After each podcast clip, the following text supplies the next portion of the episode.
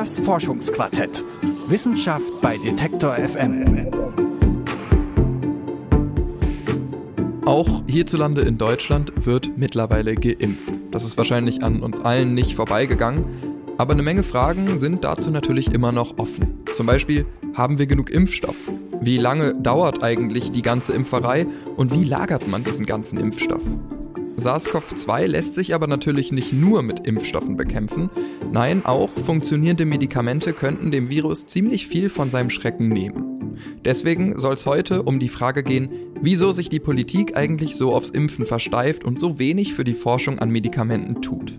Genau so ein Covid-19-Medikament hat zum Beispiel das Unternehmen Corrid Therapeutics in Zusammenarbeit mit der Uni Braunschweig erforscht. Es hört auf den Namen COR 101 und ich habe für diese Folge mit Professor Dr. Stefan Dübel gesprochen. Der leitet den Bereich der Biotechnologie an der Uni Braunschweig und war federführend bei der Erforschung von COR 101.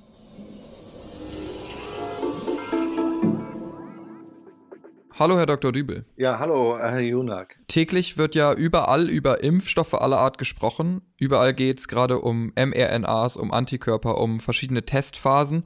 Sie forschen ebenfalls an einem Antikörper, aber eben nicht an einem, der über Monate im Körper bleibt, sondern an einem, der ganz kurzfristig wirken soll. Also man könnte sagen, einfach an einem Medikament. Dieser Antikörper hört auf den Namen COR 101. Können Sie uns vielleicht kurz erklären, auch wenn ich weiß, dass das immer äh, nicht so einfach ist, wie dieser Antikörper funktioniert? Ja, das Tolle ist, äh, der Antikörper COR 101 funktioniert exakt genauso wie die Antikörper, die Sie selber in Ihrem Körper herstellen, nachdem Sie geimpft wurden.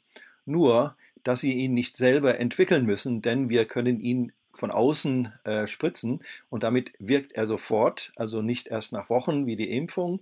Und er ist vor allen Dingen dort auch zu verwenden, wo die Impfung nicht funktioniert. Wir wissen ja, die Impfwirksamkeit ist nicht 100 Prozent. Es ist also nicht jeder zu schützen oder bei dem Patienten diese Impfung gar nicht bekommen können, weil sie zum Beispiel in einer Tumorbehandlung, in einer Krebsbehandlung sind und entsprechende Medikamente bekommen, die Impfungen eben unwirksam machen, auch diesen Menschen ähm, können wir helfen. Und das ist ein erhebliches Problem, was im Moment noch komplett übersehen wird von der Politik, dass es eben viele Menschen gibt, denen die Impfungen gar nicht helfen können. Und für diese brauchen wir ein zusätzliches Medikament.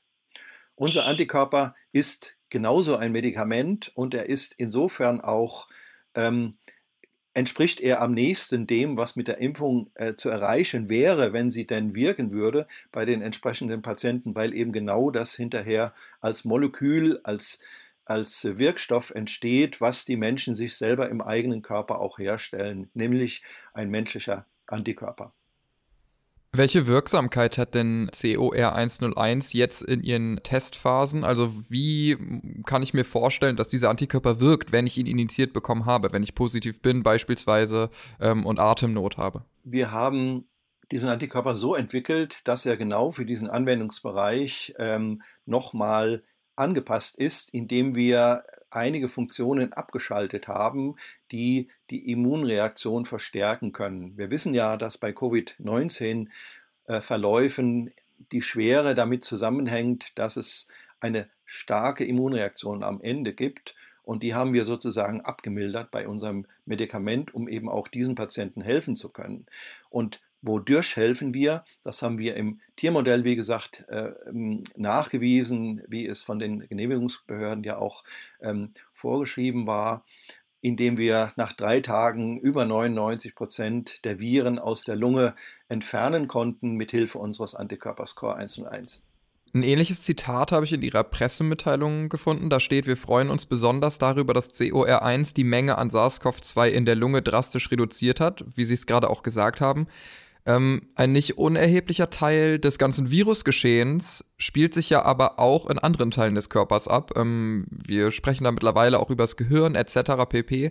Wie bekämpft COR 101 denn diese Problematiken, die eben nicht in der Lunge stattfinden? Naja, die Lunge ist ja auch nicht etwas, was direkt an den Blut Blutkreislauf angeschlossen ist. Und im Blutkreislauf wird ja dieser Antikörper zuerst aktiv und äh, der Blutkreislauf bringt diesen Antikörper selbstverständlich in sämtliche Teile des Körpers, wo er dann auch entsprechend äh, wirken kann. Jetzt ist kürzlich ja die SARS-CoV-2-Mutation in Großbritannien äh, ausgebrochen oder wurde dort äh, festgestellt und hat für viel Aufregung gesorgt. Hilft denn das Medikament COR 101 auch gegen solche Mutationen? Kann man das schon sagen?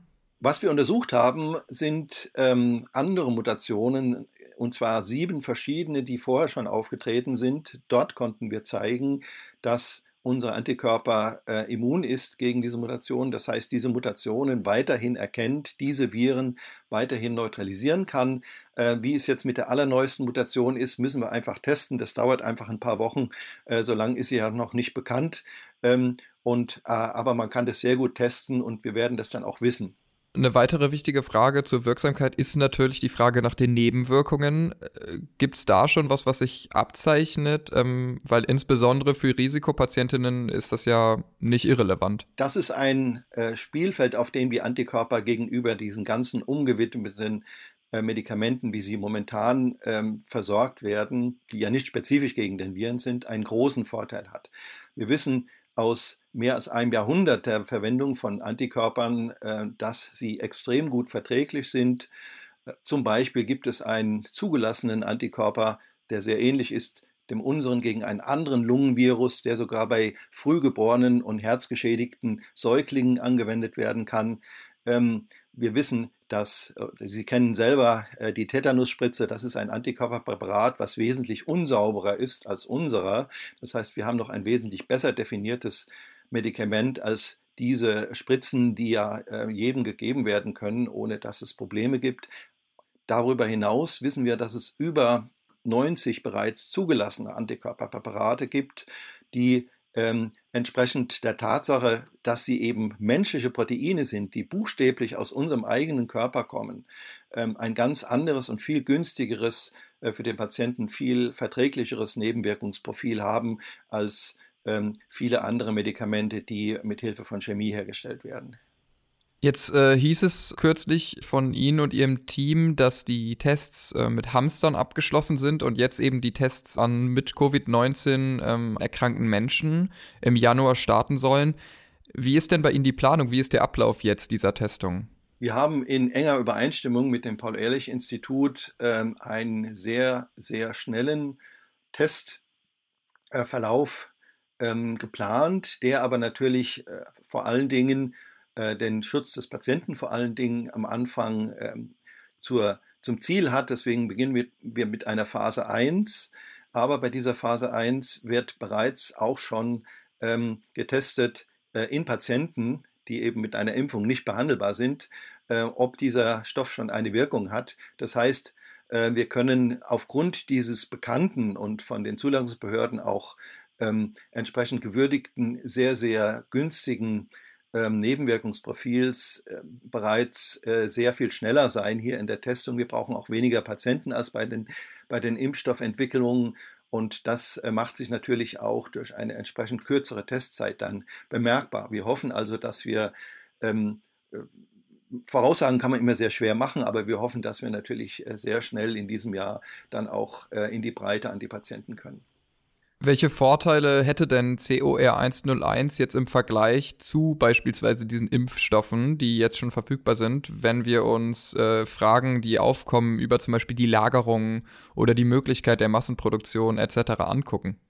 Naja, da gibt es natürlich schon erhebliche Erfahrungen ähm, von eben diesen 90 zugelassenen Präparaten. Es ist ein Standardprozess. Die Herstellung, die ein großes Problem jetzt bei den Impfstoffen ist, weil das völlig neue Substanzen sind, ist beim Antikörper äh, schon lange bekannt und äh, Kapazitäten sind auf der Welt äh, genügend vorhanden und die Haltbarkeit ist auch sehr gut. Überlegen Sie den Tetanus-Impfstoff oder den Diphtherie-Impfstoff. Früher hat der Arzt in der Ampulle, in der äh, Arzttasche wochenlang mit sich herumgetragen. Da brauchte man also keine minus 80 Grad ähm, Schränke und musste den Stoff innerhalb von äh, einem Tag dann verwenden, sonst war er kaputt.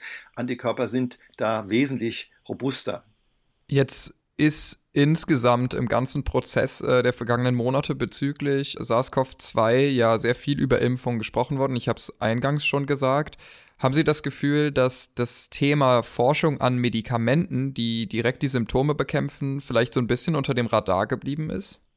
das ist komplett unter dem Radar geblieben und ähm, das zeigt sich dadurch, dass das BMBF jetzt erst eine Fördermöglichkeit ausschreiben möchte, um dort Entwicklungen sozusagen anzufangen. Man muss jetzt die klinische Zulassung fördern von diesen Stoffen. Also hier hat die Politik, entschuldige, wenn ich so hart sage, völlig geschlafen, außer hier im Lande Niedersachsen, wo unsere, äh, unser Gesundheitsministerium und das ähm, Kultusministerium, äh, Wissenschaftsministerium und auch das Wirtschaftsministerium uns vorbildlich gefördert haben. Aber so eine klinische Entwicklung ist natürlich schon eine andere Größenordnung.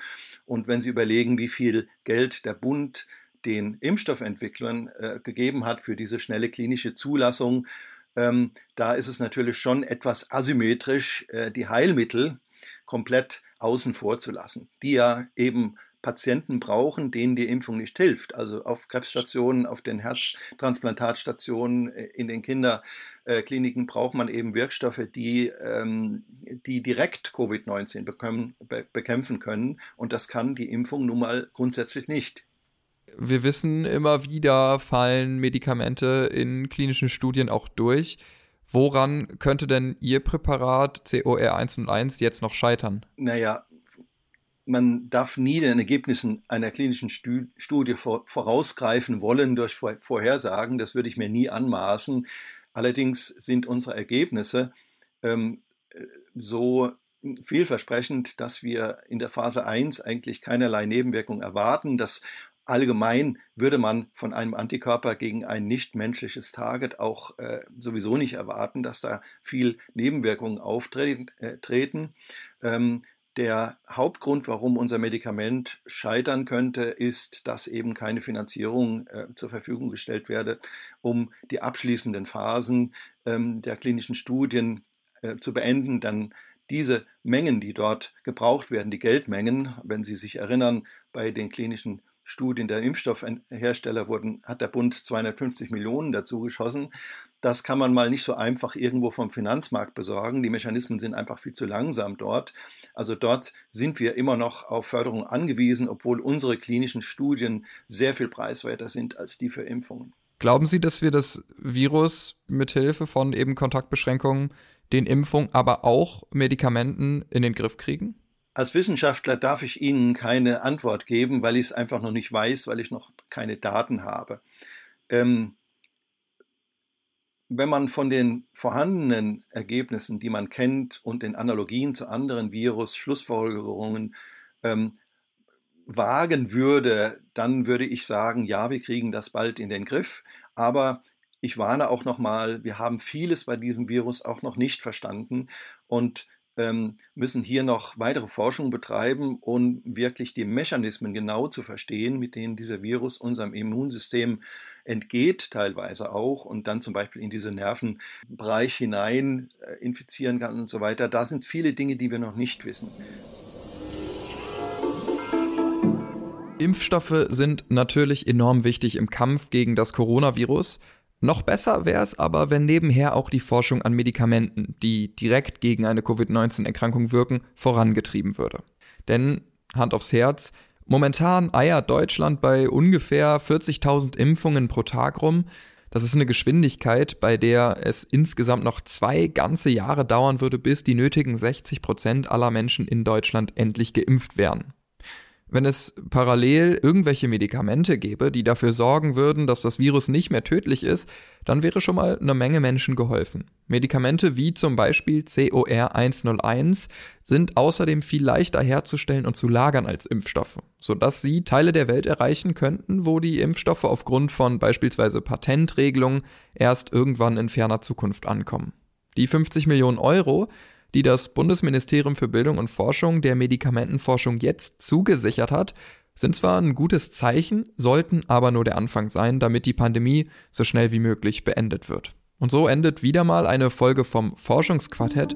Falls euch der Podcast gefallen hat, dann abonniert ihn gern in euren Podcast-Playern.